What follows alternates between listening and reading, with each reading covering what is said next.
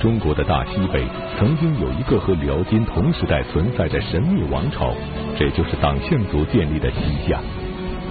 党项政权统治长达三百多年，全盛时期疆域两万多里，但在二十四史中却没有把西夏当作一个正统王朝来记载，这是为什么呢？党项族究竟是一个什么样的民族？他们又是如何建立起称霸西北的西夏王朝的呢？历史高级教师袁腾飞为您带来大型历史系列节目《腾飞五千年：塞北三朝之西夏》，敬请收看第一集《党项兴起》。党项政权前前后后的统治时间长达三百多年，但是呢，在二十四史当中却没有把这个西夏。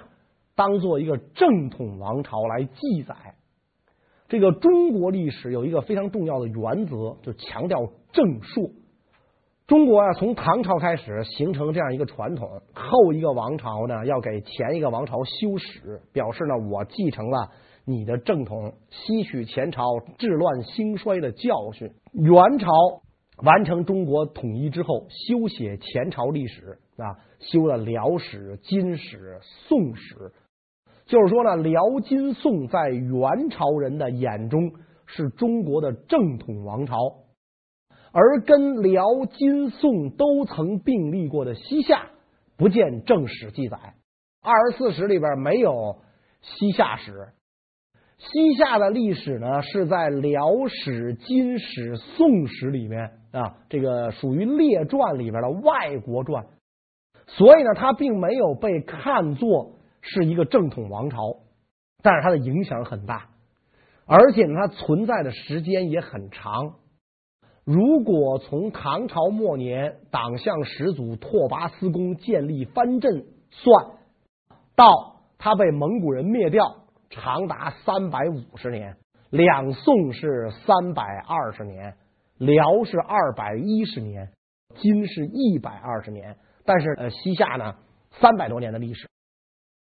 现在这个学者们经过研究，认为在四川有一个土司政权，叫西吴贾布尔，可能是西夏皇族的后裔建立的政权，一直存在到清康熙年间，朝廷实行改土归流，这个土司政权才灭亡。要这么一算，中国历史上大概没有一个政权能够存在这么长时间，从唐朝一直到清朝。所以，西夏在中国历史上的地位是不言而喻的，对于中国西北地区的开发和发展做出相当大的贡献。西夏是由党项族建立的，党项族呢，今天也已经不存在了。那他们的源头是哪儿呢？有两种说法，一种认为他们是羌族的一支。还有一种认为呢，他们是鲜卑人的一支，就比如说现在史学家们争论不清了，当时就搞不明白。辽史、金史是一种说法，隋书、旧唐书、宋史又是一种说法。因为这个呃，建立西夏政权的党项族啊是拓跋氏，历史上以拓跋氏出名的是鲜卑族，党项族也姓拓跋，所以这俩拓跋。一下就把大家给弄晕了，就认为呢，他们可能是鲜卑人的后代。但是呢，你看这个就是党项人最早居住的地域，它不是鲜卑族待的那旮瘩。党项民族起源于今天的青藏高原黄河源头，所以《隋书》里面记载呢，说党项族啊是羌人的一支。西晋的时候，羌人呢被中原王朝啊。打得很厉害，或沉于中国，或窜于山野。后来西晋王朝灭亡，边疆五个少数民族匈奴、鲜卑结氐羌内迁，在中国北方呢建立了十五个割据政权，南方还有一个总称十六国，跟东晋对峙。所以这是一种说法，说他们是这个羌人的后代。党项族崛起后，特别是他后来建国之后。他就自称是鲜卑后代啊！大臣出使中原王朝的时候啊，都说说我们是拓跋氏。北魏衰微的时候，我们迁到了现在的这个地方居住。所以这个现在呢，就是史学家们比较公认的一种说法，从党项人的风俗习惯、语言文字，呃，最早的宗教信仰等方面看，认为呢，党项人应该是羌族的一支。他自称北魏拓跋氏之后，很有可能是抬高自己的身份，表示我是出身名门，就这个意思。无论党项是起源于鲜卑族还是羌族，可以看出早期的党项族并不强大。而根据史书记载，党项族的崛起是在唐朝初期。那么党项族究竟是怎样逐渐强大起来的？又是谁带领党项族正式走上了历史舞台的呢？党项人崛起之初很原始啊，当时呢，他们分成了很多小部落。比如拓跋部啊、细风部啊、野利部啊，这些部落啊，并不是一个整体，呃，只有一种共同的原始宗教信仰，把他们维系在一起。史籍记载说，他们呢三年一聚会，杀牛羊以祭天，他们只有这样的这种简单的这个来往。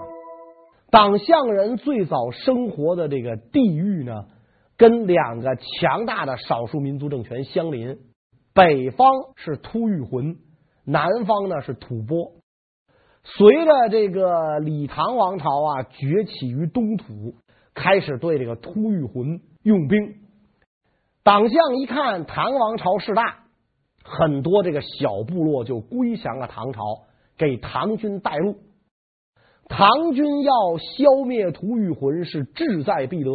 隋炀帝当年就用兵没打下来，这一回一代圣主唐太宗派手下第一名将李靖，就是《封神演义》里讹着他爹托塔李天王为行军都总管，几十万大军兵分六路，要把这个突厥浑给灭掉。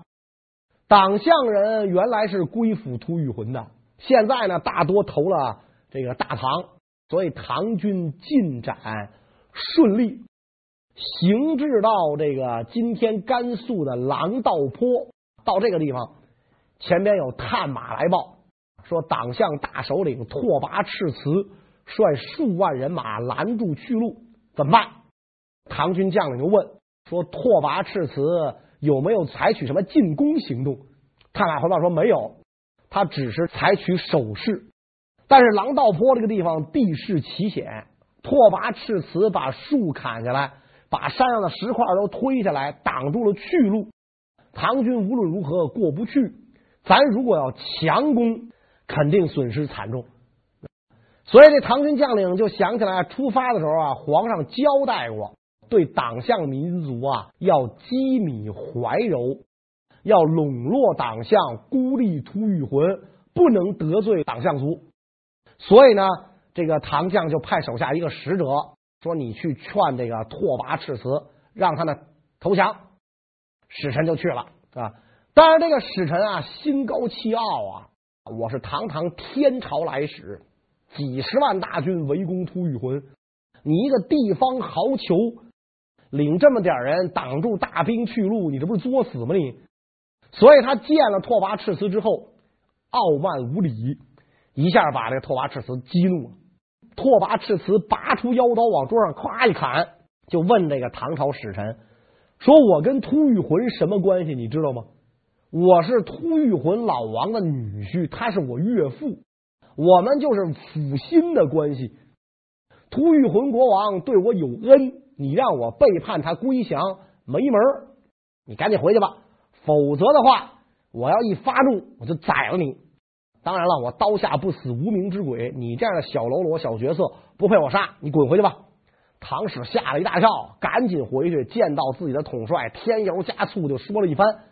拓跋赤慈多么无礼，看不起我们大唐，是吧？唐将一听，火气就激发上了。好你个贼酋王啊，不识好歹！我好言相劝你不听，我让你看看大军的厉害，天兵一到，让你鸡犬不留。这员唐将他十分聪明嘛，做到刺史的位置了啊，知道强攻不行，所以找当地人带路，有没有小路，那我们能绕到拓跋赤祠背后，特别是能不能偷袭他的老营所在啊？当地人一看这个唐朝的这个这个这个将领搬出来这黄澄澄的金子、白花花的银子，他哪见过这东西？这能买多少头牛羊啊？一收到金银，马上给他带道。拓跋赤祠严阵以待，没想到唐军从后面上来，给了他一下子啊，杀了他三千多人，牛羊被唐军缴获了六万多头。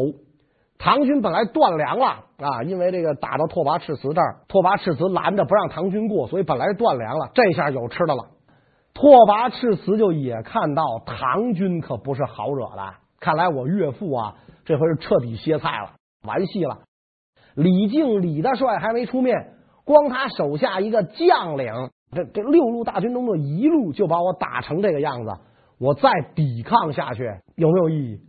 我为这个突厥浑殉葬值不值得？看来是不行，我干脆再认个岳父吧。而这个唐军将领，这个打了大胜仗，表奏天子，拓跋赤子这个贼酋挡住天兵去路，我狠狠给他一下，我赢了。这个唐朝将领向朝廷报捷，本以为会得到唐太宗的表彰封赏，但是出人意料的是，唐太宗却下了一道诏书给李靖的六路大军，告诫他们不要随便出兵攻打党项。这又是为什么呢？要不说这个太宗皇帝是一代圣主呢？他对于这个打了胜仗的将领，既没表扬也没批评，而是下一道诏书给六路大军。言辞恳切，告诫诸将：我们的任务不是打败党项，而是收服党项。突厥浑所占的这个地方，黄河源头、青海地区，从商周时代开始就是中原王朝心腹之患。我们要一劳永逸解决这个问题。怎么解决？光靠武力是不行的，征服人心是最关键的。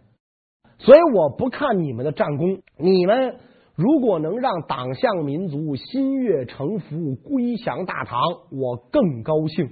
怎么办？李靖这次亲自出面。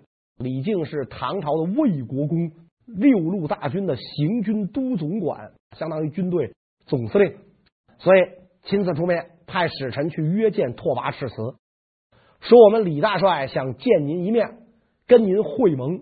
地点由您挑，拓跋赤祠就指定了一个离他老营很近的地方会盟。李靖带着几十名骑兵就来了，毫无戒备。拓跋赤祠大受感动啊！人家大唐的国公啊，多大干部这是？我就一个小酋长，号称是拥有数万精兵，那可能连八岁都得算上。结果你看人家李大帅。是吧？当年以三千铁骑大破突厥于阴山，擒东突厥吉利可汗这样的名将，人家这么看重我，所以这个拓跋赤祠很感动。双方见面之后，李靖上来就说：“上一场仗是误会，但是反过来也说，我们不是派人招降你了吗？你为何还要拦我的道路啊？那你你怎么不识好歹？你还拦我道路啊？现在皇上下了圣旨，好言劝慰。”希望你识时务者为俊杰，能归降大唐，把道路让出来，并且呢，给我们提供粮食、饮水和牛羊。以后你就是我们大唐一份子，咱这事儿呢就抹平了啊！李靖话里话外的意思呢，就是告诉拓跋赤祠，我们大唐跟突厥浑谁腿粗，你拿脚趾头都能想明白。突厥浑灭亡在即，别把你一勺烩了。拓跋赤祠沉吟半晌，跟李靖说：“您说的都对啊，我也不能不识抬举，但是我有一个条件，咱得歃血为盟，我才能给你让道，给你资粮，否则的话，我不能相信你。当年中原隋炀帝伐突厥浑的时候，跟我们也说的好着呢，说我打突厥浑没没你们党项什么事儿，你们给我们带路。结果隋兵一过来，就连我们党项一块打。”所以说你们中原人太狡猾，不让我们心眼这么实。你们说了不算，算了不说。我们党项人没你们那么多心思。你给我弄张纸签个名，那对不起，俺不认识字没用。你别拿这个糊弄我，谁知道你签的是啥呀？我们就相信跪地上喝血酒，歃血为盟，你干不干？李靖说没问题，这个马上举行这个仪式。仪式举行完，拓跋赤辞啊就把路让开了。但是呢，他并没有给李靖提供军粮饷导，他还不是特别相信唐军。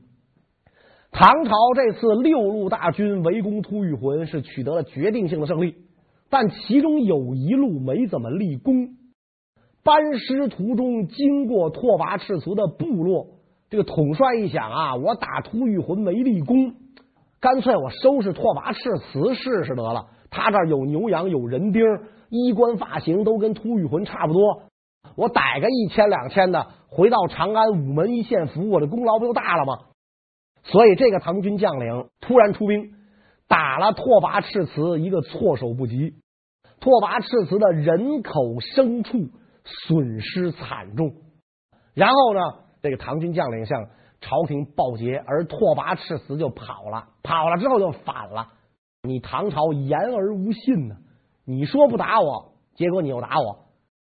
这个唐军将领向唐朝一报捷，朝廷要调查呀，是吧？这时间对不上啊！李大帅已经把突厥浑都消灭了，你怎么又多出这么多战俘牛羊来啊？一调查哦，感情打的是我们的盟友拓跋赤辞，他都已经归降了，你还打他？皇上再三告诫。联络党项，孤立突厥浑。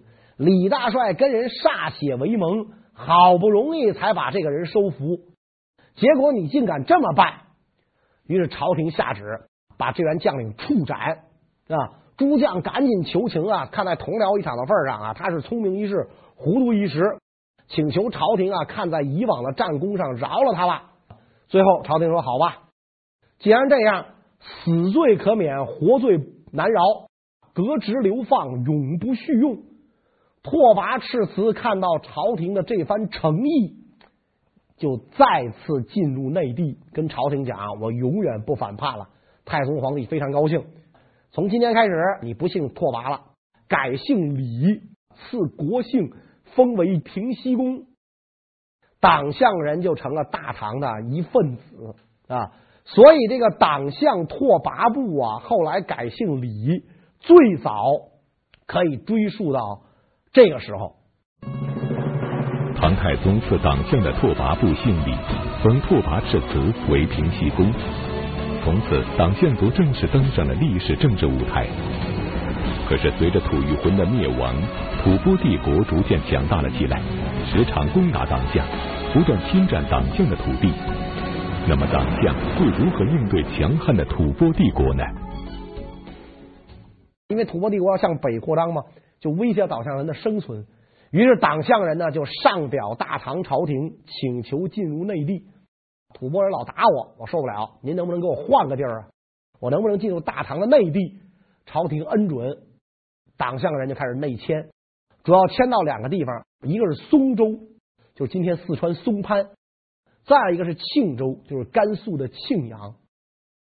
但是这个甘肃、四川也地近吐蕃，吐蕃军队几次攻陷过成都啊，所以在这种情况下，党项人呢，在唐朝势力大的时候就倒向唐朝，吐蕃势力一大，他就归顺吐蕃。现在有一句这个时髦的话叫“枪在汉藏之间”嘛，所以他们真的是汉强就归汉，藏强就归藏。吐蕃军队当中，经常能够看到党项士兵的身影，特别是这个安史之乱以后，大唐国力衰微，吐蕃、回纥、突厥党项经常联兵骚扰唐朝，所以这个平定安史之乱的大英雄郭子仪啊，就跟朝廷建议说，党项人还得迁，不能让他们挨着吐蕃，不然容易作乱，所以让他们往哪儿迁呢？往陕北迁啊，就今天的鄂尔多斯高原这地方远离吐蕃，他们就不会跟吐蕃合在一块儿啊作乱了。所以这个党项民族就开始了第二次大迁徙。党项人迁到那儿之后，就形成了两大部落，一部叫平夏部，日后建立西夏的党项人就属于这一部，以夏州为中心，就是今天的陕西横山。还有一部呢，叫东山部，因为他们住在六盘山以东，所以叫东山部。党项人呢，就以平夏这个地方为核心，生息繁衍了下来。安史之乱之后，迁居到陕西横山的平夏部党项人，在稳定的定居生活之中，得到了养息和发展。到了唐朝末年，爆发黄巢之乱，黄巢军队攻入长安，这样混乱的局面，又会对党项人的发展产生怎样的影响呢？唐朝末年，唐僖宗在位，爆发黄巢之乱，黄巢军队转战整个中国。最后攻入长安，熙宗皇帝仓皇逃往蜀地，在这个途中发诏书，要求各地节度使啊起兵勤王。当时平夏部的领袖叫拓跋思恭，接到了上级的命令，他可能都没有资格呀，直接接皇帝诏书，是别的节度使转达给他的。上面说了啊，让咱起兵，红头文件让他起兵，你也派部队来吧。拓跋思恭又带了两万名骑兵，准备去。这个收复长安啊，跟几个节度使会师，一共是五万大军。皇上马上给拓跋思恭加衔晋级，拓跋思恭就更来劲儿了。两万名骑兵直抵长安城下，跟黄巢大军开战。拓跋思恭派自己的弟弟拓跋思忠做先锋。黄巢部当时的主帅就是后来灭掉唐朝的朱温，后梁的太祖。这个人是黄巢手下第一大将。虽然在中国历史上啊是一个名声很不好的人，但是他出身贫寒，武艺高强，特别会打仗。这个古代军队最小单位是队，一队上去打，如果队长死了，全队其他人退下来的话，当然不可能全退下来，就是有人退下来，那么就杀全队，你们必须得救队长。队长死了，你们跑回来，这算什么事儿啊？如果是大部分士兵阵亡，队长回来了，就杀队长。总之是谁也不想回来，上战场就得给我玩命，有进无退，同生共死，杀了敌人再退下来，大家升官受赏。只要有人没回来，那回来的人全得死，不死于阵前就死于军法。所以说朱温特别会打仗，黄巢非常倚重朱温嘛。两军隔渭水对峙，拓跋思忠率千余精骑挑战，拓跋思忠武艺高强。拉弓搭箭，一箭射中了渭水河桥上的铁鹤。朱温大吃一惊，哇家这家真厉害，是吧？一箭居然能射进铁鹤里去，这要射我不把我射穿了吗？所以这个朱温一挥令旗，退兵了。拓跋思忠一看朱温退了，认为黄巢军不过如此啊，率领一千多骑兵就冲过去了。朱温能白给吗？早埋伏下人马呢啊！所以拓跋思忠以下一千余人全部战死，无一生还。朱温挥军反攻，拓跋思恭大败。拓跋思恭一看啊，我本来两姓旁人，犯不着为他李唐王朝卖命，还是回我平夏老家吧，就回去了。拓跋思恭败回了平夏老家，不久，唐僖宗又下诏书，命拓跋思恭再次出兵讨伐黄巢起义军。然而，拓跋思恭上次被黄巢军打败，至今依旧心有余悸。但是如果不出兵，就是抗旨不遵，等于背叛了唐朝。那么，拓跋思恭最终会不会出兵呢？拓跋思恭思之再三，唉，算了。我拓跋部也受唐史厚恩，如果党项人不是迁到这个地方的话，早就被吐蕃人吞掉了。我们这个民族啊就不存在了，也许就变成吐蕃一部分。现在我能在这儿割据称王，吆五喝六，我也要感念唐史大恩。皇上既然这么看重我，一再催我出兵，就再干一回吧。于是呢，又率八千人出兵。这时候，各地藩镇尽起秦王之师，兵马很多，把长安团团围住。黄巢一看官军势大，那行，我军暂退，长安城不要了，率领军队就退了。拓跋思恭捡了一个大便宜，一马当先冲进了长安城，然后表奏朝廷：我收复了长安，我拓跋思恭干的。熹宗皇帝在蜀地不明真相，一听长安收复了，马上下旨拓跋思恭赐姓李，说以前好像他们那部落就赐过一回姓李，那不管，那我再赐一回啊！拓跋赤辞是你直系祖先吗？可能不是，不是就算了。这回你也是了，你也姓李，别姓拓跋了。你的军队赐名定难军，你救国家于危难之中，平难有功，所以你的部队叫定难军。你居住的那个地方陕北夏州归你了，世守此地，加拓跋思公。这个时候应该叫李思公了，定难军节度使衔。后来又累功升同中书门下平章事，相当于宰相。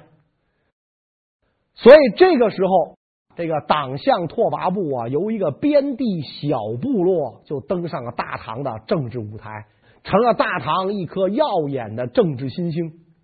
拓跋思恭在公元八百九十五年病逝，他死了之后，位子往下要往下传，儿子比他死的还早，孙子还小，就传给了弟弟拓跋思建，这个时候应该叫李思建了，担任这个定难军节度使。到了公元九百零七年，唐朝灭亡。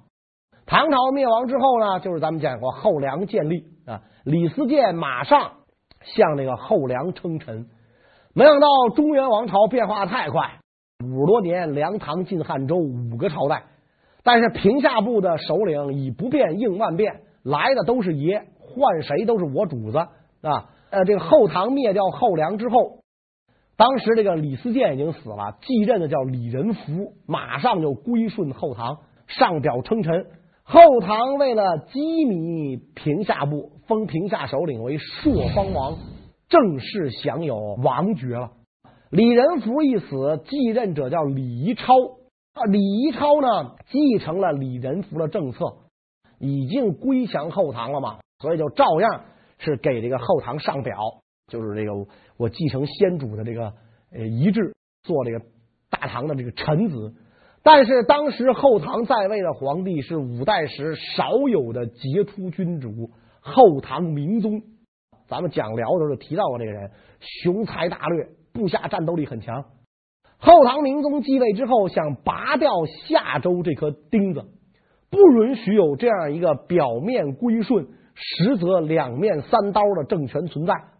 因此呢，这个后唐明宗啊，就出兵去攻打平夏部，没想到想拔钉子，却被这颗钉子狠狠的刺了一下，而且这一下改变了拓跋部落跟中原王朝的关系，这是怎么回事呢？呃，我们下一讲再讲，谢谢大家。